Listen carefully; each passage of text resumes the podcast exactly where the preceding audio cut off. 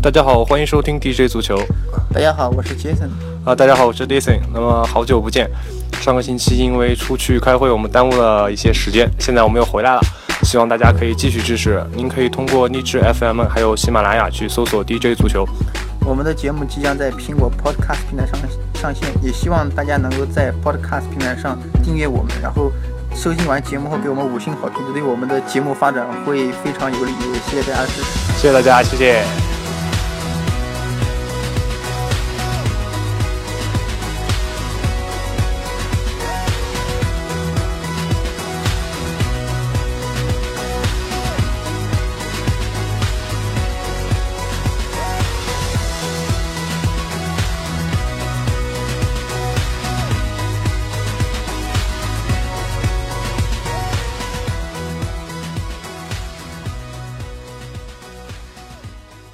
么最近是临近夏天，转会市场上又是流言满天。以前这个时候都是球员的转会消息比较多，那么今年夏天到目前为止，转会市场讨论最多的不是球员，而是一名教练。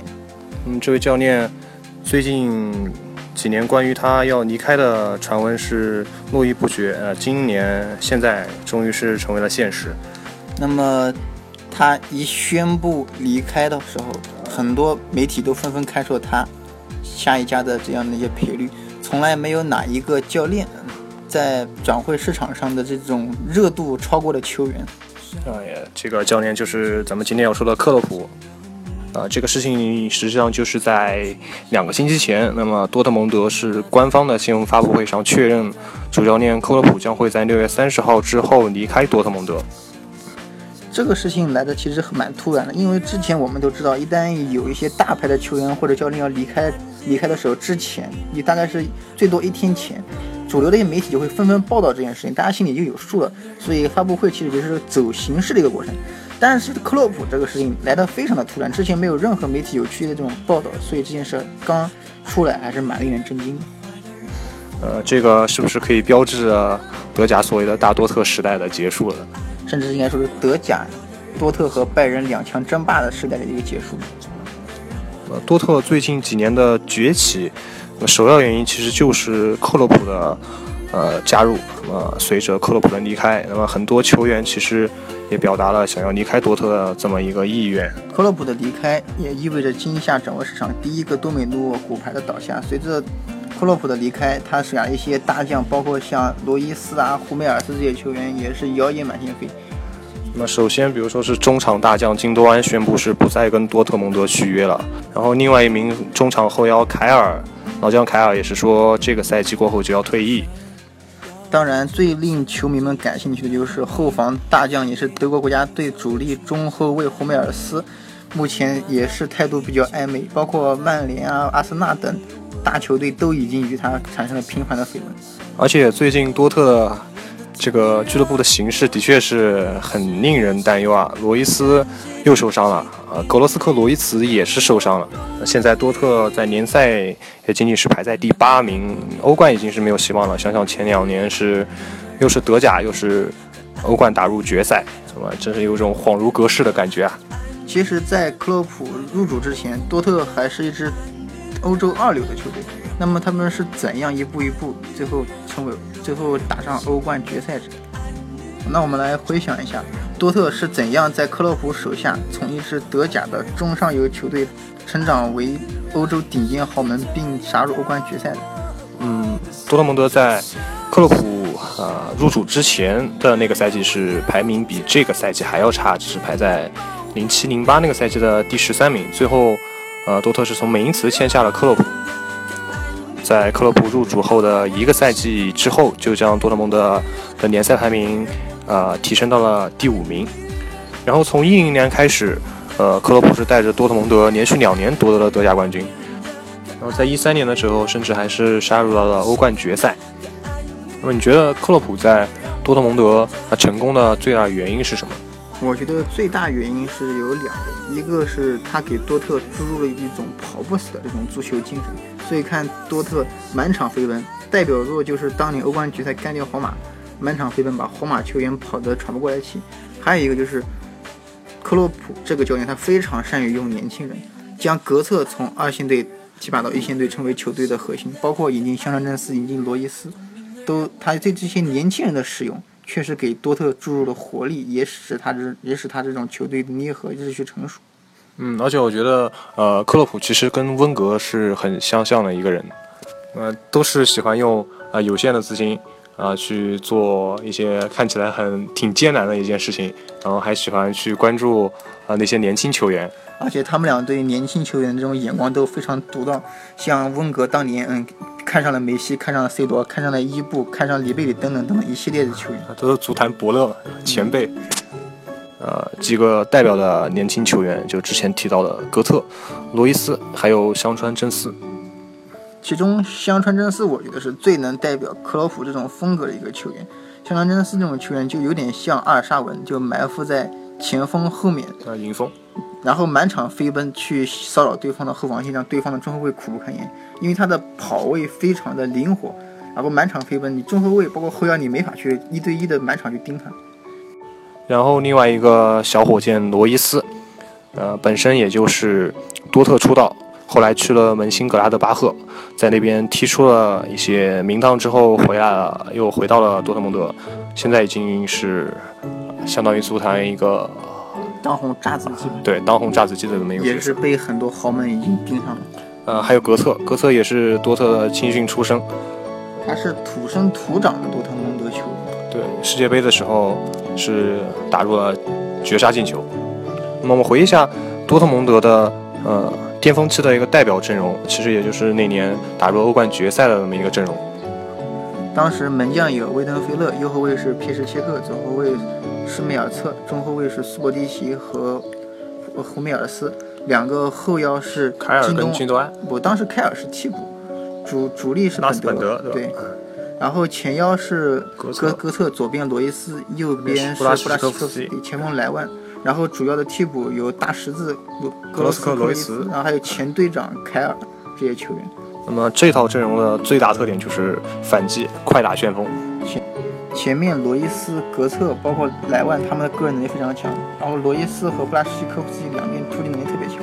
然后莱万他那种个人技术拿球能力非常好。当然，还有一个非常重要，就是他们中后卫胡梅尔斯和苏博蒂奇，他们这种拿球带球向前的能力非常强，所以经常可以成为球队反击的第一点出球点。那么这套阵容包括他的整体的战术，都是克洛普一手打造出来的。呃，很多球员都是克洛普点石成金的这么一个案例，以很低的价格买进来，然后让他们发挥了现在很大的作用。那最近一个很有代表性的比赛就是。呃，多特蒙德在客场，呃，赢了拜仁慕尼黑，杀进了德国杯的决赛。比赛之后，克洛普呃马不停蹄地从对方主教练瓜迪奥拉身边走过，冲进场内庆祝，也是忽视了瓜迪奥拉的握手。那么，可能对于克洛普来说，他即将离开多特蒙德，这场胜利可能是他的率领多特蒙德取得的最后一次对拜仁的胜利。其实，克洛普在多特蒙德。这么些年来，应该说这是七年之痒。这七年来，他最大的对手，应该说是最大的劲敌，就是拜仁慕尼黑。他这七年在多特蒙德，其实也就是和拜仁不断争斗的这种过程。那这个就其实是德甲球队的一个普遍现状，就是其他的球队几乎都是在跟拜仁做抗争。因为拜仁他作为德国足球历史上唯一的一支巨无霸，而且他们的高层又有。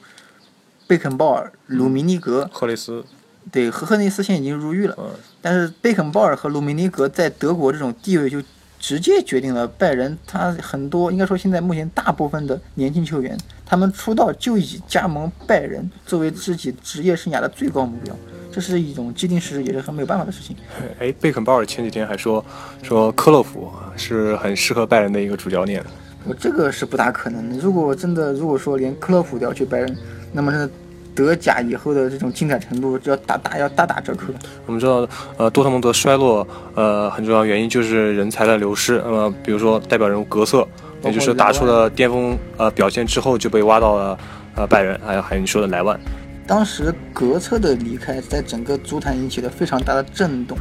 因为一方面格策他是土生土长的这个多特蒙德球员，超级马里奥就这么离开了多特。当然，你回头仔细分析一下这样的一个现状，可以得出很多的事情。一方面，首先拜仁一去，拜仁就是你给格策开出了高达十二万还是十三万这样高薪，这个是你多特蒙德不可能开出这样的一个价格，而且他开这种高薪也直接导致后来克罗斯的离开。嗯，然后他是所以说拜仁为了挖格策也是不惜代价，当然这个钱是一方面，但是作为土生土长的这种多特蒙德的中间核心力量，就这么选择加盟拜仁的话，确实让很多多特蒙德球迷非常寒心。刚才说开工资，其实我一直很奇怪，就是多特蒙德在德国算一个很大的城市，可能是在德国算第六、第七大的城市。它在德国的西部，就是德国西部的鲁尔区。就它的重工业区，是个经济非常呃发达的一个区域，呃，它的威斯顿法伦球场也是德国，呃，可能比不过曼曼联球场，但是也是一个非常大的球场。威斯法伦球场是整个欧洲对球迷文化最最最浓郁的一个球场。对，尤其他看台上的那些横幅、那些彩绘，让让人感到非常震惊。对，呃，那个多特蒙德是在呃北威州，也是呃北莱茵威斯法伦州，它那里。呃，还是一个河运海港，连直接连通了那边的北海。我就是很奇怪，多特其实它的经济是非常好的，有很好的经济基础，也不算是小城市。这样问题是这样，虽然多特它以前也是著名的 G 十四的这样一个成员，但是它毕竟不是这种一线豪门，它整个这种商业运作、球队的运转，它和拜仁呐，包括和一些像。英超的阿森纳呀、曼联完全不是一个级别，就直接导致他没法开出这种高薪。包括现在的马竞也是这样的一个情况，他们完全开不出这样的高薪。所以马竞的话，像迪戈·斯塔这些球员离开，放在多特蒙德身上也是，莱万他去了拜仁，薪水也直接翻番，这个是没有办法的问题，也是很多欧洲二流球队向欧洲准一线豪门晋升过程中这样的一个几乎是没有办法逾越的门槛。当然有很多球很多球迷跟我说。逾越这道门槛，有应该说目前来说只有一个比较可行的方法，就是什么？像曼城、像切尔西那样，包括像大巴黎一样，有一种巨资的这种涌入，可以改变这种现状。但是德甲又是一个非常健康的一个联赛，就规规定外来资本入侵是不可以超过百分之四十九的。对，所以德国德甲俱乐部是不存在像英超这种有外资收购的这种情况。对他们却是德国制定的五十加一政策，首先这样确实对他们本土球员的成长。包括整个财政的健康状况是非常好的。像德甲目前它整体的运营是在欧洲第二，虽然比第一的英超差的还是蛮多的，但是英超它整个高收入、高投资的背后是很多球员都是存在严重的负债，包括像切尔西啊、曼联、曼城啊这些球员，他们这些球队他们的整个负债非常的高，而德甲几乎是没有球队负债，运营非常健康，就是不存在这种破产的危险。那为什么？多特今年就突然不行了，也不是突然不行了吧？其实从去年那个苏博蒂奇重伤以后，多特就已经是在走很明显的这种下坡路。然后到今年更是出现了大规模的伤病，以前伤病也有。多特现在有点像阿森纳啊，对你这黑的有点过，但也有点像曼联这个赛季前半段，就是他们那种大面积的伤病就导致他这种下滑。但是和曼联、阿森纳不同的是，曼联、阿森纳他们替补。阵容有深度，而多特他就刚才我说回忆那套，对，就靠那套阵容，就跟马竞一样，他们就一套阵容。替补席上实在是缺乏比较有实力的球员，而像多特他替补像实际上其实也就像格罗斯、克洛伊斯啊、姆希塔良这几名比较有限的球员，尤其是后防线，是他那个深度严重不足，所以就直接导致了他今年这个雪崩式的这种崩塌。呃，而且另外一点可能还跟呃多特的这种跑轰算跑轰嘛，跑轰的战术啊也有一定的关系。你看，像前场的呃格策，其实之前也在多特的时候也受过几次伤，然后罗伊斯最近也是经常受伤，不停的拉伤。就多特这种他的来回大范围球员的满场飞奔，对体力消耗其实非常大，所以很多人说多特蒙德克洛普这支球队是一支年轻的球队，但也是一支吃青春饭的球队。这样这样一套阵容，你时间打长了，伤病一旦累积的话，对球员这种消耗是非常大的。然后多特的呃下赛季即将上任的新主帅呃图赫尔他也说呃说可能要改变一下多特的现在这种打法，可能不再关注反击，可能要更加的注重控球。但是我想说，这样的一支多特还是大家熟悉的多特。对，很多人爱上多特，可能就是因为他的青春风暴，他的反击。而且说实话，就以多特他这几名中场球员的能力，像玩控球，我觉得还是不太现实。而且像约翰姆希塔良啊，莱万像格罗斯克洛伊斯，包括布拉西科夫斯基，包括就是罗伊斯不走，他们的这种拿球的这种突击手，并不存在像哈维、涅斯塔这种传控大师，其实是没有。所以我们都觉得，如果新教练真的就这么去打的话，那么我们曾经这样的一个大多特时代，很可能就到此画上句号了。然后最近多特的老队长凯尔也是说，呃，多特一定会想念克洛普，就很欣赏他的足球哲学这套战术打法，但是没办法，他还是要离开。这些年的话，多特蒙德和克洛普之间在球迷心中基本上就画上等号，就像温格之于阿森纳、曼联之于福格森一样。他需要一个更新换代，但是更新过程很可能就让球迷们对新的多特几乎就是完全颠覆了之前的观念，可能是面目全非。嗯，那比尔霍夫呃前两天就也说说克洛普可能是他太累了啊，一口气待了多特待了七年，一直这样呃，可能希望他可以再休息一年，然后再复出或者再执教。关键是。克洛普这些年他一直是兢兢业业，他球队没有给他太多钱，他这些年的买人的钱基本都是靠卖人得来的，而且他卖人的话做的其实蛮精明的，除除了莱万多夫斯基自由转会可能做的稍微需要改进，其他的他的卖人，包括买人做的还是蛮好的。买人的话，今年像伊莫比莱呀，可能大家可能吐槽就是姆希塔良身价太高，但是这名球员我们可能要给他更多的时间。整体来说的话。他的这种买人卖人方面做的还是比较精明的，但是他整体球队并没有给他多少钱，他不会像穆里尼奥一到新俱乐部就会给你大把的钞票你去挥霍吧，所以他这种小本经营其实有很多他说不出这种心心酸在里面。嗯呃，看上去好像很适合这种中游球队或者中上游球队，那你觉得他如果他是去豪门的话会会怎么样？我觉得很可能就会像莫耶斯这样遭遇这样的一种瓶颈问题。你在小球队精打细算搞惯了，到了大球队给你大把钞票，让你去打造一支冠军豪门的时候，可能克洛普会像莫耶斯那样遇到这样的问题。当然这都是后话，我们还是希望克洛普不管以后去哪支球队，你不要像莫耶斯那样让大家有点大跌眼镜吧。嗯，你觉得他会去拜仁吗？他一生之敌可能会投奔他的敌人吧？说实话，就很多多特蒙德球迷说，如果克洛普去拜仁的话，那么我就再也不相信爱情了。当然，我也觉得应该是不会吧。这个这种事情要是再出现的话，足坛真的是很多人情味都没有了。哎，克洛普可以去阿森纳接班温格啊。呃，温格他刚续约正离开的，而且现在阿森纳今年战绩又不错，这短期内应该是不会不会离开。呃，从目前的呃赔率来看，其实克洛普去曼城的可能性是很大的。这边曼城的主教练佩莱格里尼最近是也是帅位很危险。其实目前欧洲。很多豪门的帅位都不是很稳，我们可以大致来想一下。英超的话，几大豪门，曼联、切尔西和阿森纳教练位置是比较稳，然后这边曼城和利物浦位置不是很稳，尤其是普莱格里尼的话，目前他在曼城已经是四面楚歌。如尤其是如果今年万一普莱格里尼他。最后被踢出前四，曼城无法进入欧冠的话，那普莱克里尼几乎肯定是下课。而从目前媒体开出的这样一些赔率来看，佩莱克里尼去曼城几乎是没有问题的。但是说实话，我个人真的是不太看好，也是不大相信克洛普会去曼城，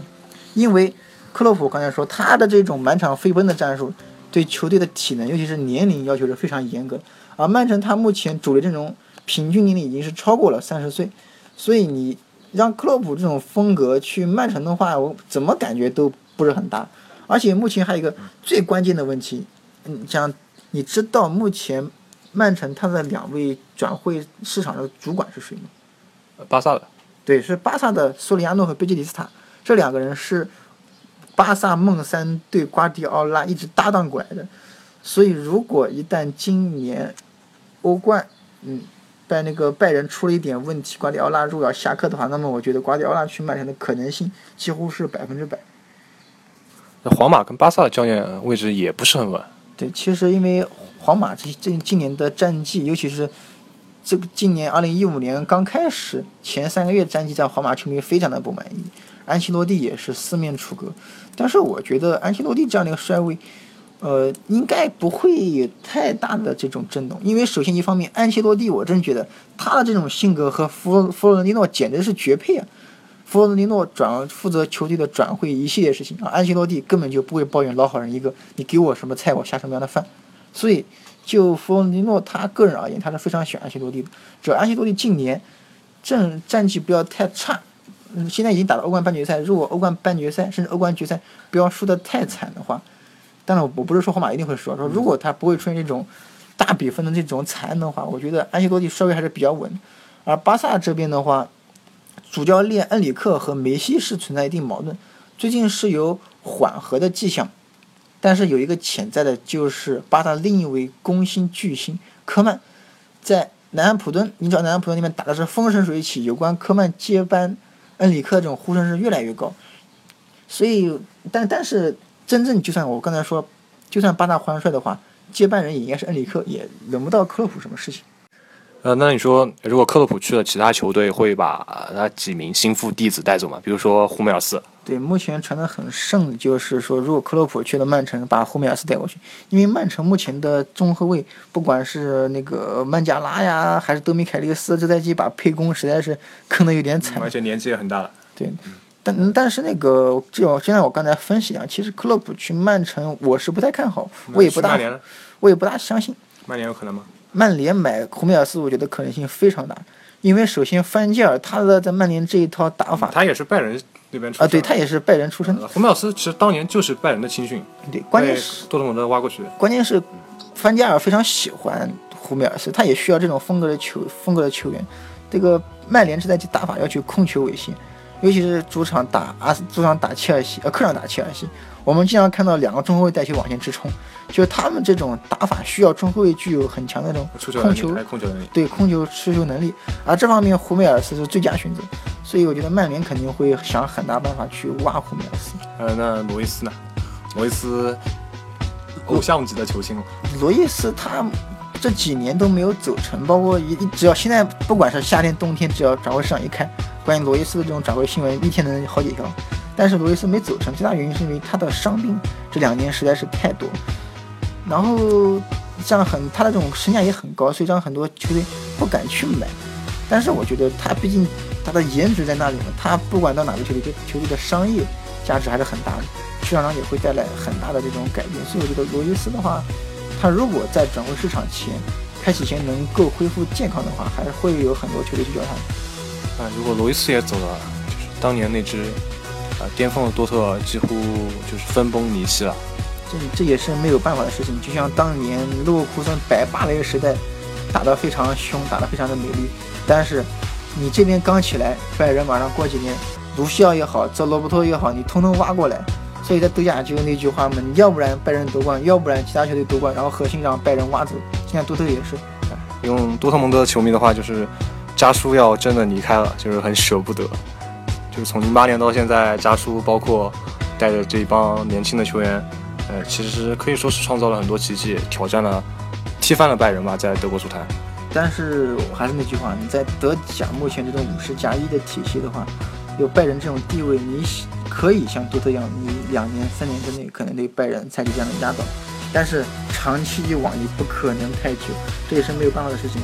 可能再过十年甚至二十年，如果五十加一这种政策不变的话，那么拜仁还会是德国足坛独一无二的老大。多特这种情况，我觉得可能还会再出现，但是不可能彻底把拜仁打翻。我们知道，呃，克洛普其实是一名非常有啊激情的一名教练。他和迭戈·西蒙尼两个成为欧洲少帅中，也是女球迷非常喜欢、非常有激情的场边动作非常丰富的教练。呃，现在他虽然走了，但是他在场边激情指挥的画面，也将成为威斯特法伦球场的呃永恒经典。那么最后，不管克洛普他今年夏天，或者是明年夏天去哪支球队，我们都祝他在新的球队能够有好运吧。然后多特蒙德在明年，我们也希望他能够重振雄风，从头再来，重新回到欧洲一流豪豪门这样的一个行列。啊，希望家叔跟多特好运。OK，我们的。节目今天到这里也就差不多了，